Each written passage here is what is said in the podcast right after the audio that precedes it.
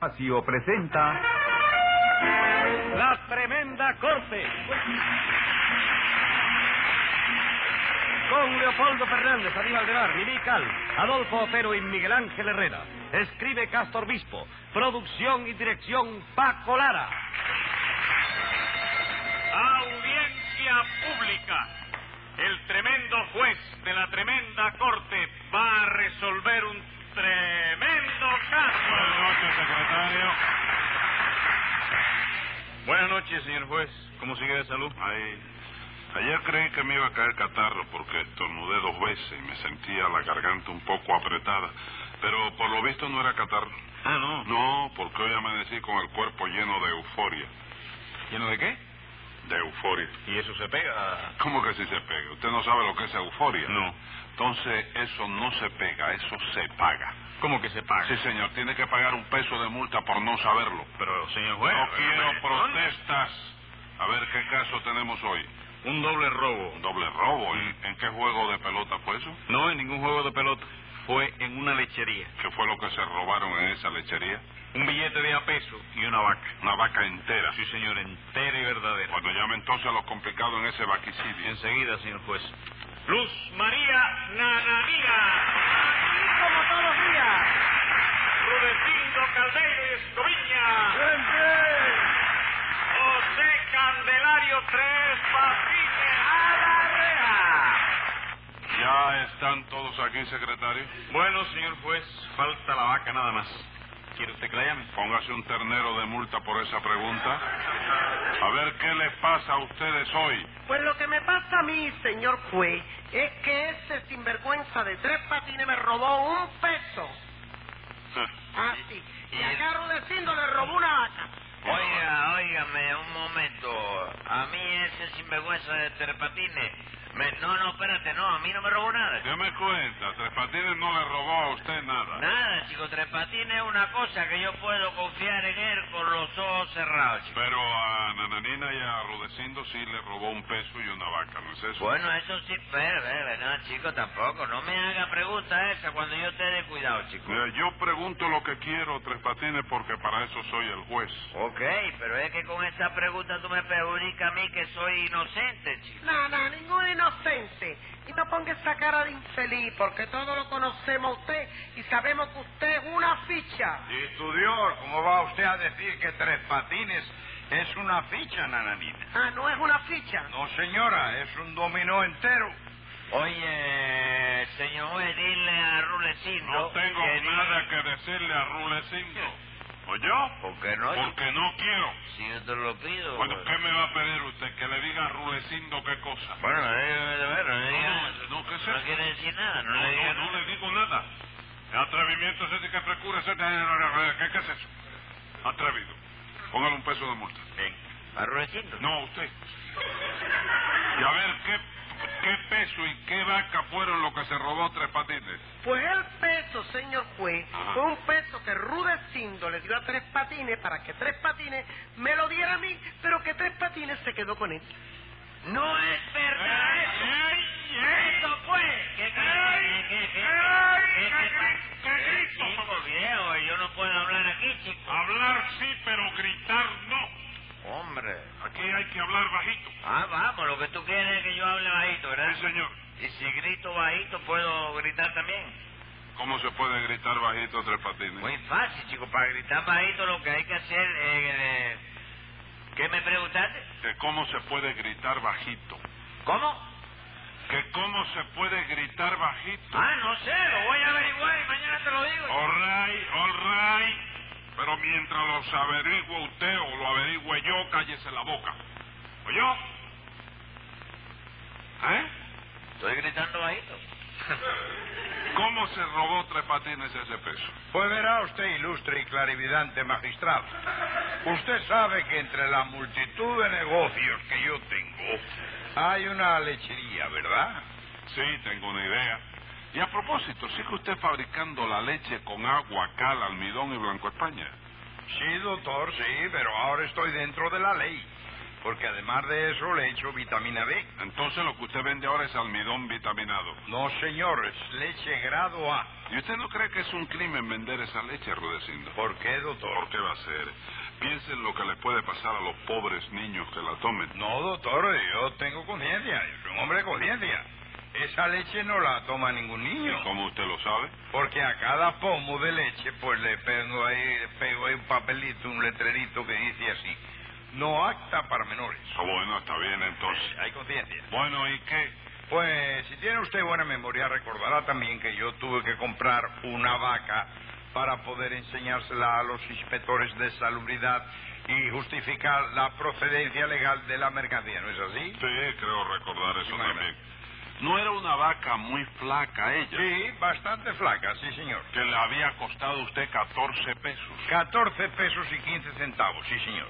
Ah, no fueron 14 pesos justos, ¿no? No, señor, no, no. Fueron 14 pesos por la vaca y 15 kilos por el rabo. Y eso, el rabo se lo vendieron aparte. Sí, porque era un rabo postizo. Ah, bueno. Muchas gracias. Y, de nada. ¿Y esa vaca fue la que le robó a usted tres patines? Sí, señor, esa misma. No es verdad, Rulecindo, chico, no es verdad, no me levante calumnia a mí, chico. Yo no me robé vaca ninguna. ¿Seguro que no, tres patines? Hombre, por Dios. ¿Tú lo pones en duda eso? Yo sí lo pongo. Bueno, pues yo no, chico, porque en primer lugar esa vaca no era una vaca. ¿Y qué era entonces? La radiografía de una vaca era eso, chico. No exagere, que yo la vi hace unos días y había engordado bastante. Ah, bien gordado, ¿no? Señor. Sí, señor, había engordado bastante. La última vez que la pesé, doctor, pesaba 72 libras y 3 onzas. Mira eso. Pero de ahí hay que descontar dos libras y media de rabo, caballero, que no pertenecen a la vaca. No me diga. ¿Y esa vaca daba leche? ¿Qué iba a dar leche, chico? Hombre, si estaba flaca, muriéndose, compadre, el pellejo le quedaba anchísimo. Todo el mundo decía, la primera vaca que veo vestida de chamises. Y daba unos berrillos pidiendo hierba que partía el arma a oírle. Oye, me figúrate tú que Rulecito tenía que gritando, ¡cállese la vaca! Bueno, está bien. Cállese la boca. No, no, no, la boca no, la vaca. ¿Cómo la vaca? Sí, Rudecindo no decía cállese la boca, no.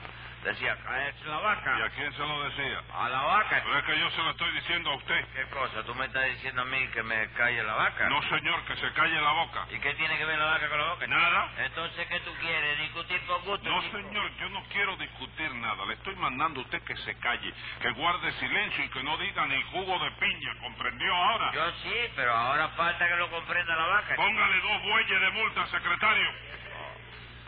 Dígame, Rudecindo, ¿qué pasó en esa lechería? Bueno, pues nada, doctor, no que yo necesitaba a alguien que me cuidara la vaca de noche, ¿comprende usted? Sí. Y entonces coloqué a tres patines para que me cuidara la vaca y me hiciera los mandados que se presentasen en el establecimiento. ¿Y usted sabe cuidar animales, Tres Patines? Hombre, chico.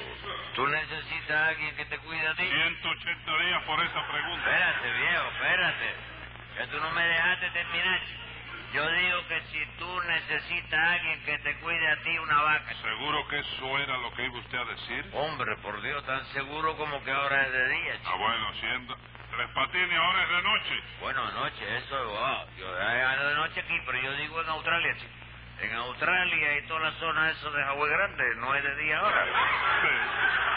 Entonces, ¿qué bobería es la que tú te traes, chico? Yo no me traigo ninguna bobería, Tres Patines, y contésteme a lo que le pregunto. ¿Usted sabe cuidar animales? Sí, chico, yo tengo 15 años de experiencia, para que te lo sepas. ¿De veras? Hombre, yo tuve 15 años suelto en un potrero, chico. No. ¿Y dormía usted al aire libre? Al aire libre tirado ahí sobre el empatillo y la yepeguinea, chico. Sí. A la hora de dormir buscaba un ternerito de esos bien blandito Ajá. y me lo ponía en la almohada. chico. Y en los tiempos de frío me tiraba por arriba el pellejo de un buey viejo de eso. Hola, ya. Eso levanta un vapor. Muy viejo, ¿no? Sí, buey viejo eso levanta un calor. Bueno, eh, ¿qué más y pasa? de día, tú sabes, esos pellejos de buey viejo, de día te da sombra. Sombra. Aunque haya sol. ¿Y eso? Porque la tiñosa te vuela bajito. ¿Qué más pasó, Rudecindo? Pues nada, doctor, que anoche tres patines se escapó llevándose la vaca y un peso que le había dejado yo sobre el mostrador para que se lo llevara a Nananina. Ese es el peso que usted reclama, nananina. Ese mismo, señor juez, Porque resulta que ayer tarde yo fui a la lechería de Rudecindo a comprar seis litros de leche. Seis litros. Sí, señor. ¿Y no se envenenó usted con ellos? ¿Envenenarme? No, hijo, no. Si esos seis litros no eran para tomármelo yo. Ah, vamos, no era para tomar. No, hijo, no. ¿Quién se va a disparar eso que vende ¿Y Rudecindo? para qué de entonces esos seis litros de leche? Para darle echada a la cocina en mi casa. Bueno, ¿y qué?